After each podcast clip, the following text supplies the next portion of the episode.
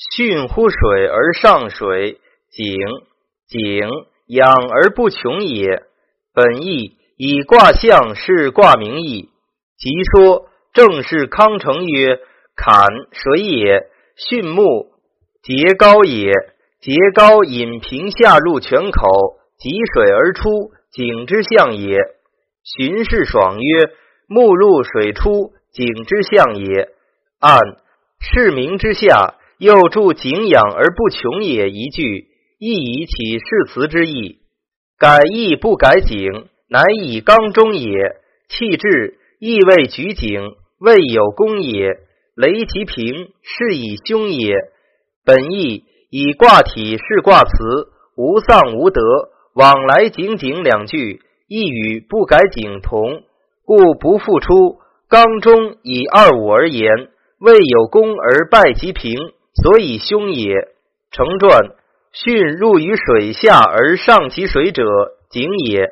井之养于物，不有穷矣。取之而不竭，德有常也。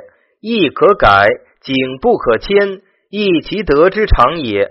二五之爻，刚中之德，其常乃如是。卦之才与义合也。虽使机智，既未为用，亦与未举井同。井以既用为功，水出乃为用，未出则何功也？平所以上水而致用也。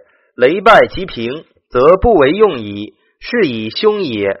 即说苏轼是曰：井井未尝有德丧，举井之为功，雷平之为凶，在己者耳。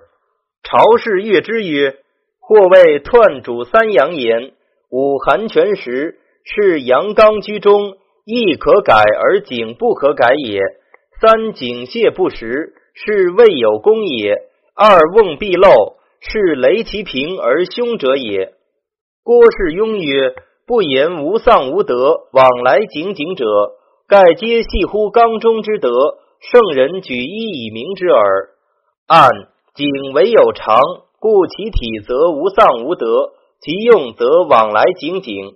王道唯有常，故其体则久而无弊；其用则广而及物。故言改易不改景，足以包下二者。